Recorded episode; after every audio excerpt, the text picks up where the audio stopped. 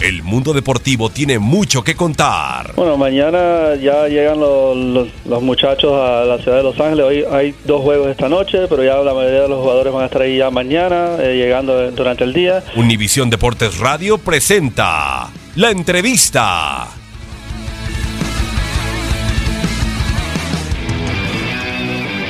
Miguel Maffer, Julio César, muchísimas gracias por la llamada y pues bueno, ya ya me ventaneaste de mis años, así que este, siempre un gusto saludarles. ¿eh? No, bueno, pero siempre con mucho respeto. Es que la verdad, eh, lo estuvimos platicando durante el Mundial. Francia 98 y Sydney 2000 son los primeros espectáculos deportivos a gran nivel que yo recuerdo. Y particularmente Sydney 2000, eh, me acuerdo que me emocioné mucho también con tus medallas de oro, así como de, de Soraya Jiménez. Em, pero estamos en este momento pues para platicar de lo que está sucediendo en Barranquilla con los Juegos Centroamericanos, unos juegos que seguramente también tú recuerdas con mucho cariño. Sí, unos Juegos Centroamericanos, ahorita lo que está viendo en Barranquilla muy importante para, la, para toda la delegación, pero Juegos Centroamericanos significa el inicio del ciclo olímpico como, como tal. Obviamente México tiene que ser una potencia en la, en la, pues en el continente, obviamente en los Juegos, pero sobre todo la verdad es que lo que yo estoy viendo es, es muy padre no solamente deportes que están cumpliendo con, una tradición, sino también deportes que están viendo un avance. Hoy por hoy cualquier este juego regional, cualquier evento internacional es, muy competitivo, todos los países están tratando de avanzar, pero centroamericano significa mucho para muchos atletas, no importa que tengas campeonatos mundiales, copas del mundo, juegos este, olímpicos, siempre centroamericanos es un parámetro muy bueno, sobre todo por el inicio del año olímpico. Fernando, es una em, es, ¿Eso no es coincidencia que México le vaya tan bien siempre en estos juegos? No, al final México es una potencia en, estos juegos, sin lugar a duda, pero los países han avanzado. No creas que a veces todas las cosas son fáciles. Yo, yo recuerdo juegos centroamericanos que de verdad se, te complicaban las cosas, pues porque había cambio generacional, tenías equipos muy fuertes, pero la verdad es que es un trabajo, yo creo que es un trabajo coordinado de muchas instancias y sobre todo las generaciones de atletas que vas teniendo ahorita, lo interesante también es ver estos nuevos nombres que se están asomando, que están levantando la mano. A mí me, es muy grato ver lo que está haciendo ciclismo, este, tanto de montaña como de pista. Creo que son resultados que, que parecían muy normal, pero no, pero significan mucho por lo que por lo que son los países con los que está compitiendo y otros países, otros deportes que también están sacando la tradición, como lo ha hecho taekwondo, como lo ha hecho clavados, como lo ha hecho la misma natación, y que pues al final tienen que tienen que responder a la exigencia de, de ser el, uno de los países este, más importantes en, en estos Juegos. Fernando, te saludo con mucho gusto, Julio César Quintanilla. Y no, no te preocupes por la, por la edad, eh, mi querido Fernando, porque muchos que ya andan en el cuarto piso ya quisieran conservarse como tú te conservas. Todo un deportista todavía, físicamente en, muy buena forma. Y te pregunto, Fernando, eh, tal vez eh, puede ser repetitiva eh, mi cuestionamiento, pero me gustaría escucharte. ¿Por qué clavado siempre ha sido una disciplina desde Joaquín Capilla que siempre le ha dado buenos resultados al deporte mexicano? ¿En qué estriba? ¿Es una escuela? ¿Es eh, eh, la forma física del deportista mexicano en este deporte? ¿A qué se lo puedes achacar, Fernando? Eh, Julio, y la verdad es que yo creo que son varias cosas. obviamente el biotipo del mexicano se presta para algunas disciplinas, entre ellas clavado pero yo creo que se ha conformado también de muy buenos entrenadores. Hay que hablar del, del trabajo de los entrenadores que han hecho tradición, como obviamente el profesor Jorge Rueda o Iván Bautista, sin lugar a duda, la misma Magín, ¿no? Este, Paco Rueda, en fin, muchos este, entrenadores que inclusive tenemos fuera como Salvador Sobrino. Eh, ese es un factor importantísimo, los entrenadores, que se ha conjuntado también a través de, de organizar y estar bien organizados entre el trabajo que hacen las selecciones nacionales, las selecciones infantiles y yo creo que ya también hemos aprendido de varios errores, ¿no? Hacer esa transición de equipo, un equipo representativo, un equipo muy fuerte, este que se tuvo desde el primer momento que apareció Paul Espinosa, que apareció Yael Castillo, que apareció Aníbal García, Germán Sánchez, eh, por ahí del 2008, hasta tenerlos hoy como las grandes figuras, pero que se está trabajando con nuevas generaciones y que las pone a, prueba con la exigencia. Yo creo que son muchos factores, la coordinación de estos esfuerzos, el apoyo, pues obviamente de Comité Olímpico, de la CONADE, de los mismos institutos estatales, ¿no? De la federación, que estén coordinados y que se entienda que es un proyecto al final de tener uno de los mejores equipos a nivel mundial y que tiene que responder a una tradición. Son muchos factores, afortunadamente, que se han podido coordinar y que hay mucho trabajo atrás de ello, ¿no? Eh, ¿A qué edad empezaste a practicar tú, Fernando, este deporte de los clavados? ¿Y quién fue para ti tu, eh, tu guía, tu ídolo? ¿En, en quién te veías reflejado? Y yo empecé a los ocho. Hoy, Ocho años. este, si no mal recuerdo, Germán, Germán, Iván, Paola empezaron casi a los seis años. Este, yo en aquel entonces mi primer entrenador fue Salvador Sobrino, que hoy es entrenador nacional en Australia.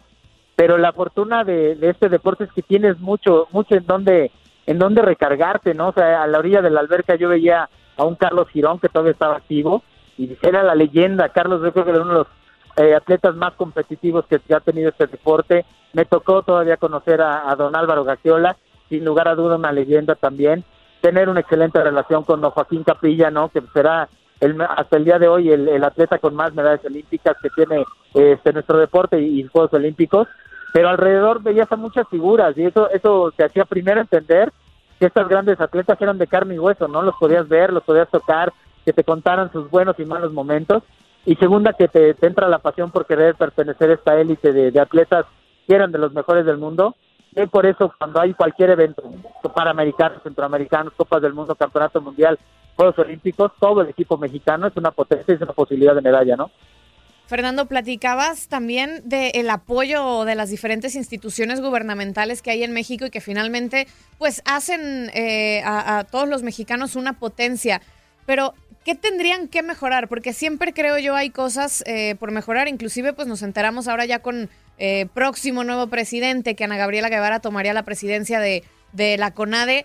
Eh, y, y, hemos tenido cantidad de quejas, ¿no? Al respecto. Para, para ti, para en tu punto de vista, ¿qué se tendría que mejorar para que entonces México no se llevara una medalla, se llevara a 10?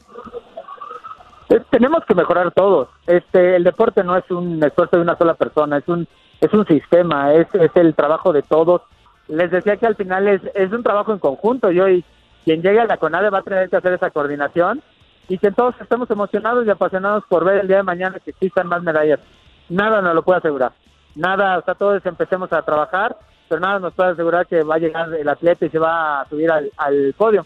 Pero le tenemos que apostar. Yo toda la vida que he estado alrededor de una delegación, tanto como atleta, hoy que he tenido la fortuna que, que el Comité Olímpico me, me invite alrededor de la selección, he visto que un atleta no se suba a ese avión con el sueño de ganar y traer una medalla para México. Eso no existe. Existe que todos sueñen con traer una medalla, de ser el mejor del mundo, y eso le tendríamos que apostar todos, a todos los que nos emocionen, los medios de comunicación, todos le tendríamos que apostar. Se me puso la piel chinita con eso de no, no hay quien se suba al avión con, con ese sueño de no traer claro. la medalla de regreso. Y precisamente ya la última de mi parte, Fernando, si me lo permites, ya con miras a lo que serán los próximos Juegos Olímpicos en Tokio 2020, ¿tú a quién ves potencia para traer medallas eh, de oro, plata y bronce y en, y en, qué especialidades acá al país? Mi querida Mafer, esa es la pregunta más difícil. La de los 64 mil.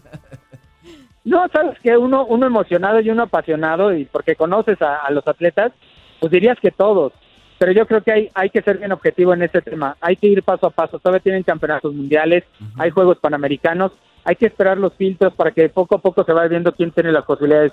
Año tras año, esto es tan competitivo que cambian, cambian las posibilidades, cambia de un día para otro, de repente tenemos a los mejores, dentro de los cinco mejores nuestros atletas, de repente hay un cambio de algo y, y cambia por completo. Entonces hay que hacerlo paciente, hay que seguirlos, hay que estar este, promocionando los logros que tengan pero sobre todo hay que tener paciencia. Yo creo que habría que esperar campeonatos mundiales de las especialidades, Juegos Panamericanos, y ahí ya podríamos ir haciendo un pronóstico. Ya es el primer año del ciclo.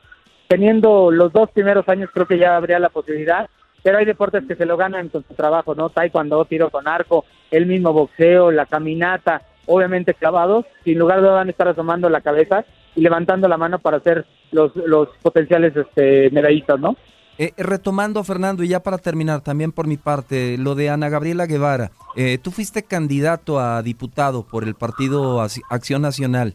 ¿Crees que el perfil de Ana Gabriela Guevara, no tengo ninguna duda de su perfil en, en el aspecto deportivo, en el conocimiento de lo que implica eh, el deporte de alto rendimiento, pero tú tienes conocimiento de lo que es la política y ahí no basta con saber de deportes. ¿Tendrá Ana Gabriela Guevara ese perfil para estar ahí, eh, ahora sí que polemizando con, con los políticos? Mira, yo, yo, creo que al final si Ana es la, la de Conario, quien sea, ¿no? Por no poner nombres, Sí. pero al final tiene que tener un buen equipo. Tiene que formar un equipo de sus subdirectores, de toda la gente administrativa, porque no solamente es la parte política, es también la parte de la administración pública, que no es nada sencillo, ¿eh? O sea, las reglas de operación, todo lo que sucede en la administración pública, y hoy por hoy lo que va a venir, pues va a ser más demandante. Y seguramente va a tener que hacer una parte política muy importante que también deberá tener un equipo que le ayude. Yo creo que Ana ha tenido cargos que, que ya le han enseñado, ¿no? Tanto este como senadora, como directora, pero obviamente quien llegue, quien esté, el reto es que entienda cuál va a ser la dinámica, pero sobre todo también la dinámica hacia abajo, ¿no? De sumarse con todos los que integran el Sistema Nacional del Deporte, sumar los esfuerzos, porque si algo que necesita el deporte son resultados, y de eso, de eso sí, sí vive el deporte, de tener buenos resultados que se realicen en conjunto con todo. Inclusive tendrá que llegar y, y ver este, los que son afines, no afines, y trabajar de la mano con todos, ¿no?